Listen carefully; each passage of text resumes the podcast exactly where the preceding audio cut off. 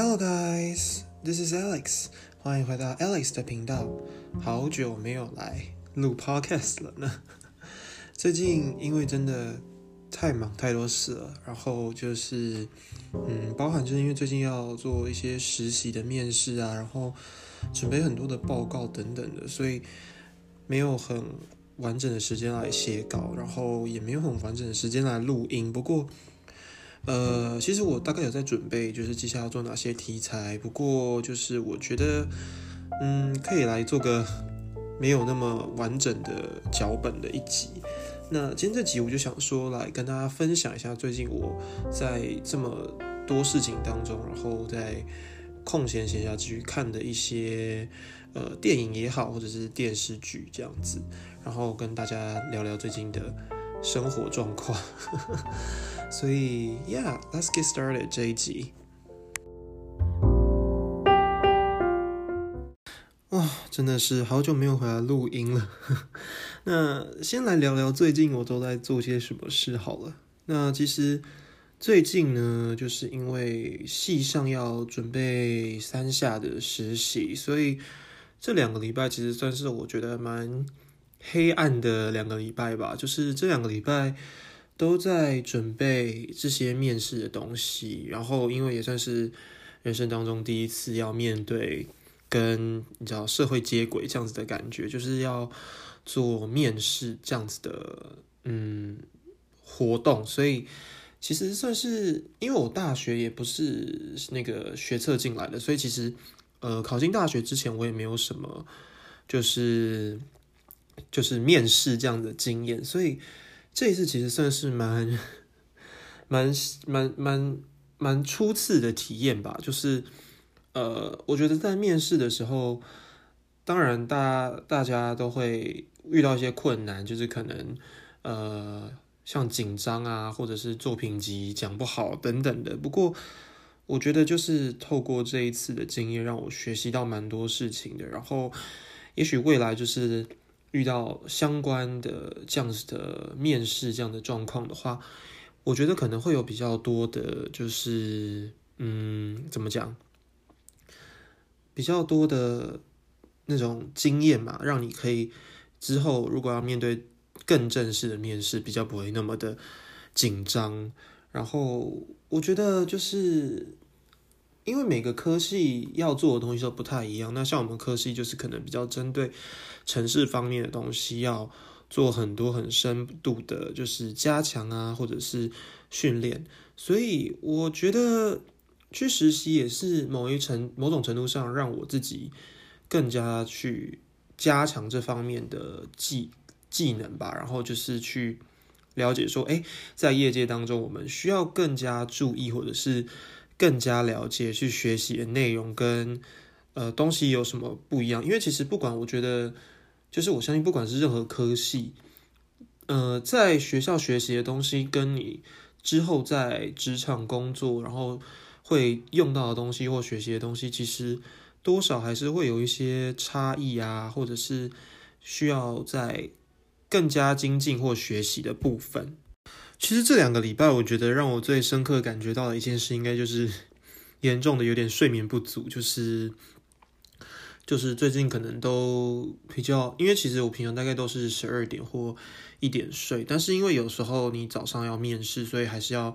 提早起床。因为我是住学校宿舍，所以其实，在宿舍，我个人觉得不是一个很好。做线上面试的地方，因为你的室友可能会在，然后他们可能还在睡觉，会有一些可能打呼声啊什么之类的，或者是可能随时后面就会有人在走来走去，所以这几次这两个礼拜，就是如果我没有来姐姐家，然后是在学校宿舍面试的话，其实我都必须要跑，就是系管的，就是系上帮忙借的一个场所来做线上面谈，然后。因为要跑系上的系馆，其实那个距离蛮远的。这边我就是不得很想要，就是讲一下，我真的无法理解为什么大学都要把宿舍盖在学校的最里面呢？因为其实从我们的宿舍走到系馆大概要走快十分钟的路程吧，就大概几百公尺这样子，就是有一点点像是你从家里走去捷运站那样的距离。所以，对啊，我觉得好像。就是这这这两个礼拜下来，我真的觉得蛮疲惫的。就是每天早上如果要面面试的话，就是要一直细管宿舍、细管宿舍这样来回奔波。所以，嗯，我觉得这两个礼拜真的让我深刻体验到什么叫疲惫。就是 作为一个已经大三的学生，就是在大学三年以来，我觉得这是我这三年以来感受到最最疲倦、最困的一个时期。因为这两个礼拜除了面试之外，还有一些。报告啊，或者是呃一些其他的外务需要去做，可能像我自己有些报一些讲座，或者是有些小考或者是课程的东西需要准备，所以其实这两个礼拜下来真的是蛮累的，而且我们是期中考完之后的下个礼拜就马上开始做面试，所以。我期中考那个礼拜也是比较累，然后累完之后我也没有可以比较你知道放松的时间，我就要马上开始继续做面试这样子的流程，所以，唉，对我来说其实最最近的就是不是不止压力啦，就是蛮多事情让我觉得蛮累的，然后就是那个累不只是身体上的累，还有就是心灵上的。累吧，就是啊，现在大家都很容易觉得心累，然后需要一些心灵鸡汤的东西来疗愈自己，对吧？好啦，那这集我算是有点嗯无草稿跟大家来聊天嘛，就是这集比较不是要跟大家聊音乐类型相关的东西，但是我觉得这集还是来跟大家聊聊，就是最近呢，就是虽然这么忙，然后还是有些可能吃饭时间啊，或者是。没有，真的完全没有事情做，然后可以放松的时间，我做了一些什么事？呃，在期中考前，对，期中考前的两个礼拜，就是今呃上个月月初呢，我有去看了呃国片，就是《瀑布》这部电影。那呃前几个礼呃不是前上个礼拜，就是是金马奖嘛，金马奖颁奖典礼。然后瀑布其实我觉得算是在今年的金马奖得到蛮多奖项的。然后贾静雯得奖，我真的是蛮不意外啦。就是贾静雯在瀑布这部电影里面，其实演的真的蛮好的。然后就是其实，在去看瀑布这部电影之前，我有先看了预告。其实它预告有两三个前导片吧。然后其实一开始我在看瀑布的那个前导片的时候，其实我一直以为。它会是有点悬疑惊悚片那样的感觉，但是其实实际上我去影影影城看完了整部电影之后，才发现，哎，其实这部电影并不是所谓的悬疑惊悚片。虽然说可能这部电影的前前半部分会让你觉得有点点悬疑惊悚，然后就是有点结合呃现在疫情时代这样的主主轴，但是其实我觉得。到了最后电影的后后半段的时候，其实可以感受出来，周梦红导演他想要传达出那种，呃，在这样子后疫情时代，想要给大家那种温馨的感觉。因为呃，这一部电影，其实在看预告的时候，你不会很明显的感受出贾静雯这个角色，她是一位思觉失调症的患者。但是其实，在电影后期。嗯，贾静雯在饰演这个思觉失调症的患者的时候，我觉得真的是演的非常的精妙啊，就是 演的非常的好。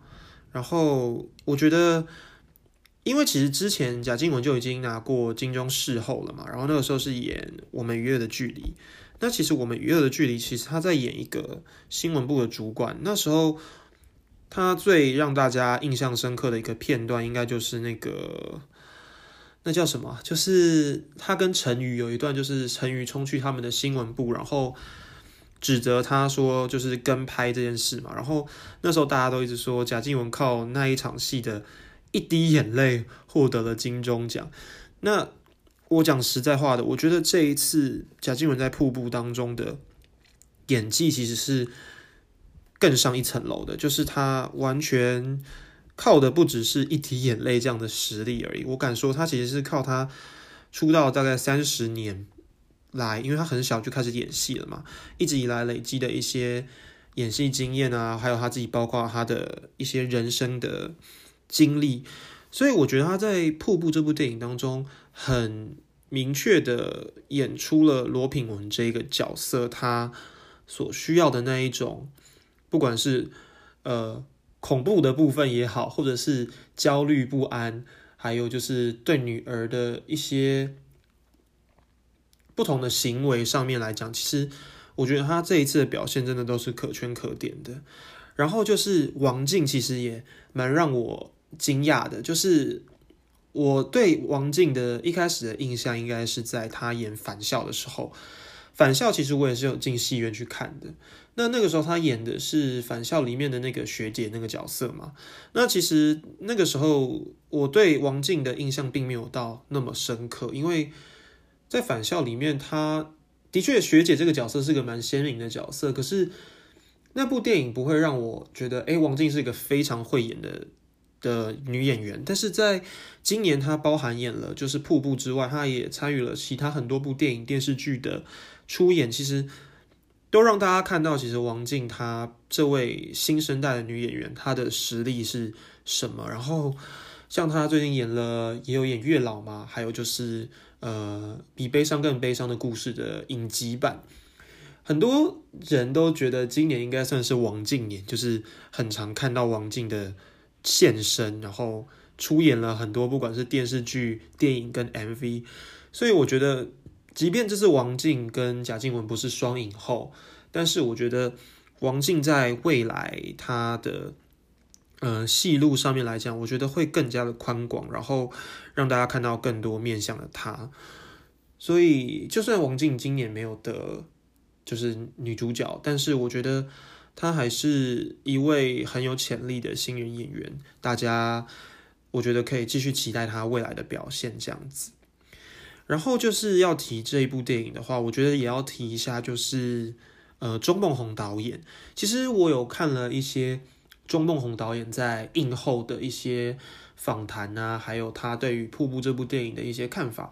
其实大家对钟梦宏导演最另外一个印象深刻的作品，应该是去年还是前年金马奖有得奖的那个《阳光普照》。那其实《阳光普照》部这部电影我没有全部看完，但是。呃哦，我先说为什么我没有把它看完的原因是，它的题材我可能比较比较不是我会喜欢的题材，因为它可能就是它跟瀑布的电影型的那个类型其实是有一点点不一样的，就是相比起来，我会觉得《阳光普照》那部电影还是相对的比较黑暗沉重一点。但是呃，周梦红导演他在映后的时候有说，就是。其实《瀑布》这部电影是他很就是就是就算没有呃这个疫情，其实他还是会想要去拍呃《瀑布》这部电影。然后他也表示说，其实呃《瀑布》这部电影不是在他心中不是所谓的疫情电影，对他来讲，这部电影没有这个疫情，他也是拍得出来。所以他当初只是觉得，嗯，这部电影对他来讲是一个蛮重要的一个作品吧。就是他其实，在就是他说他在写剧本的时候会直接把演员的名字写在剧本上面，所以其实贾静雯啊，或者是王静在演这部电影的时候，他们在看剧本的时候都是直接上面都是写他们自己的名字的。所以其实对贾静雯啊，还有王静来讲，他们这些演员他们会觉得这是一个蛮蛮棒的事情，因为你在看剧本的时候，上面就是写你自己的名字，你会对自己在这个剧本里面的角色会很有代入感。那呃，我觉得我在看那些访谈当中，令我印象最深刻的一句话，应该是，呃，周梦红导演说，就是小孩可能都会觉得妈妈很烦，都不太喜欢妈妈，因为他自己是一个爸爸嘛。但他就觉得，其实小孩都会觉得妈妈有时候很烦，然后呛妈妈，然后骂妈妈。可其实最后，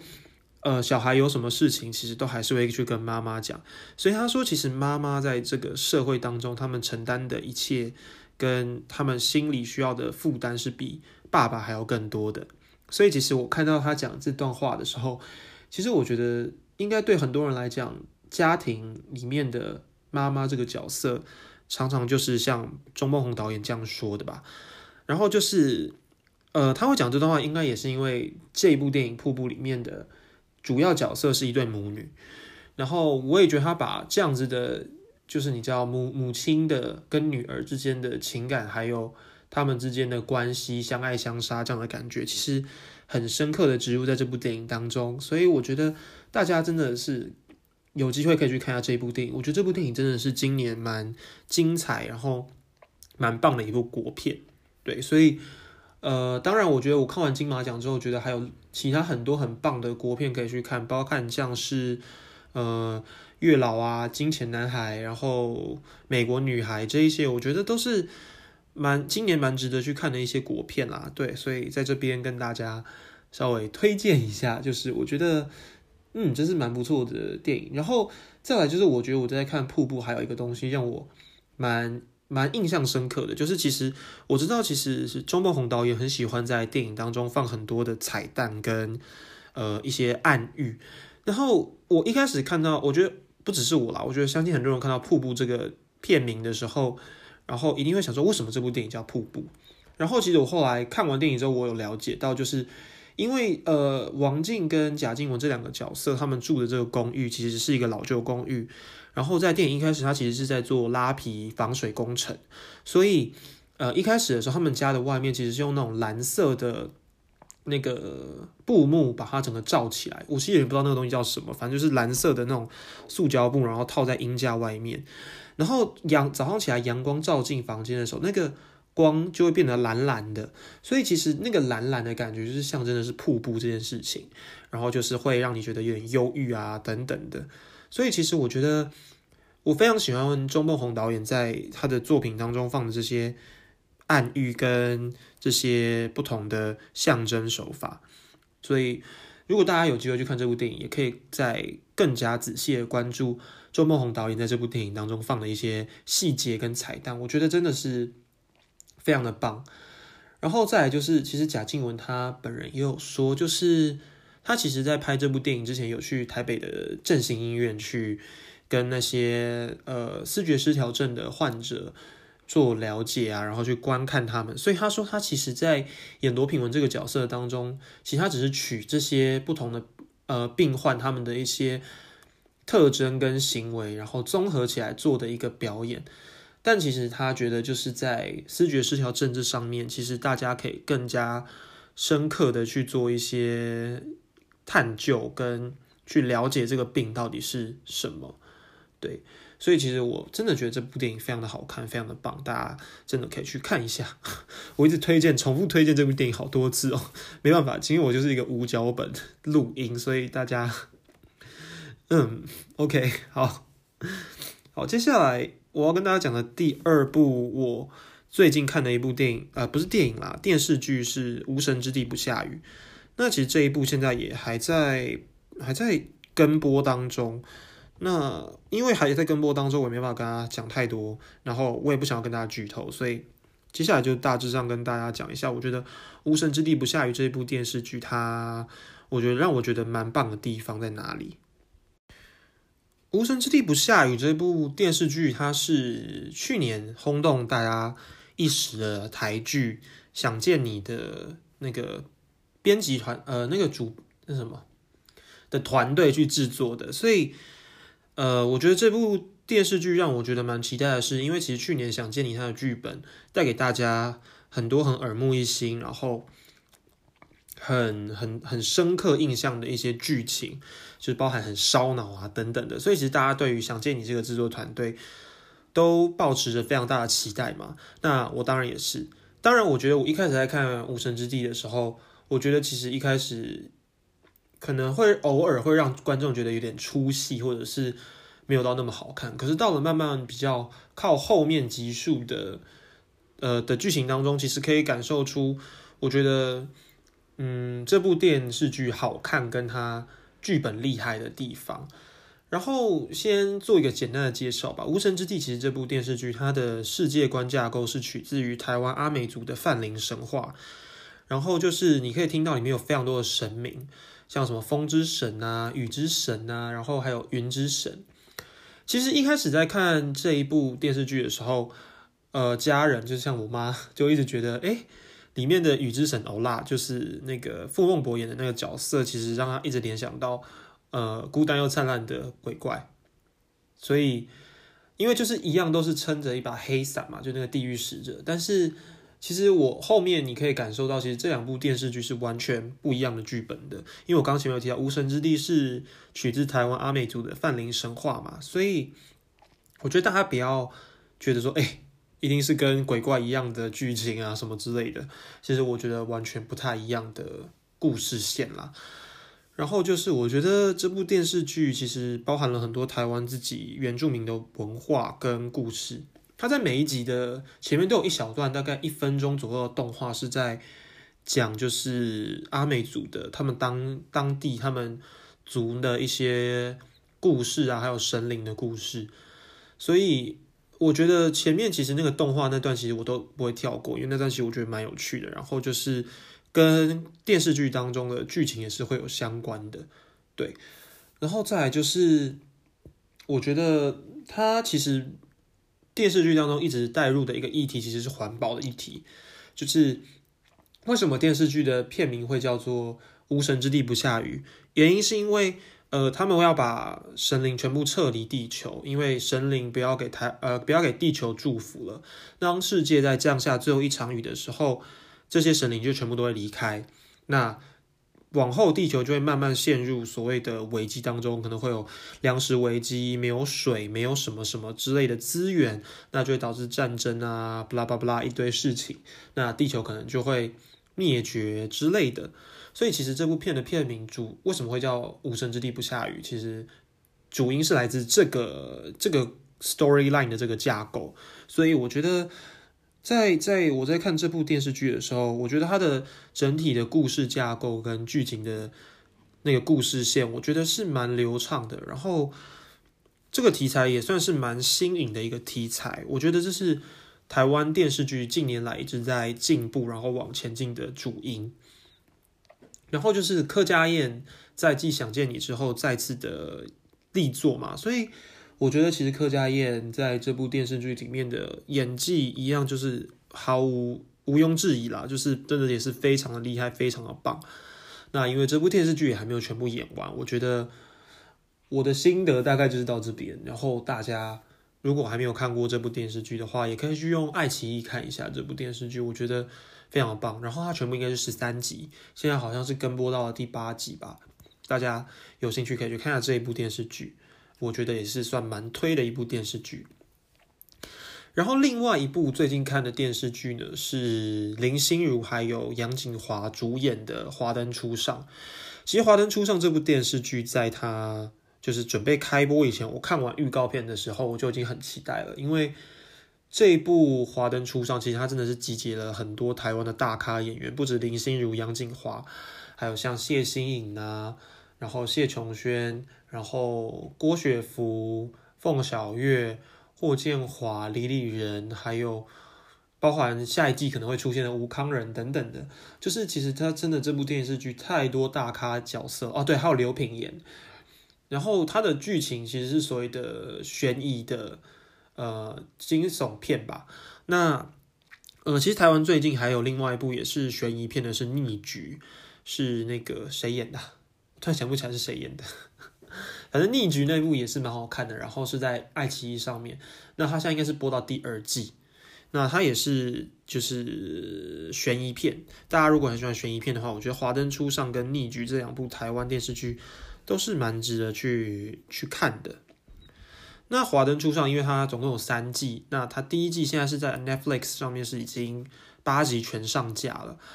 那因为八集全上架，好像也没有什么剧不剧透的问题，因为一次就可以把八集全部看完。那但是可能有些人没有看，连第一集、第二集都没有看的，所以我觉得也没有什么好剧透的。不过我觉得林心如作为这一部电视剧的制作人，她的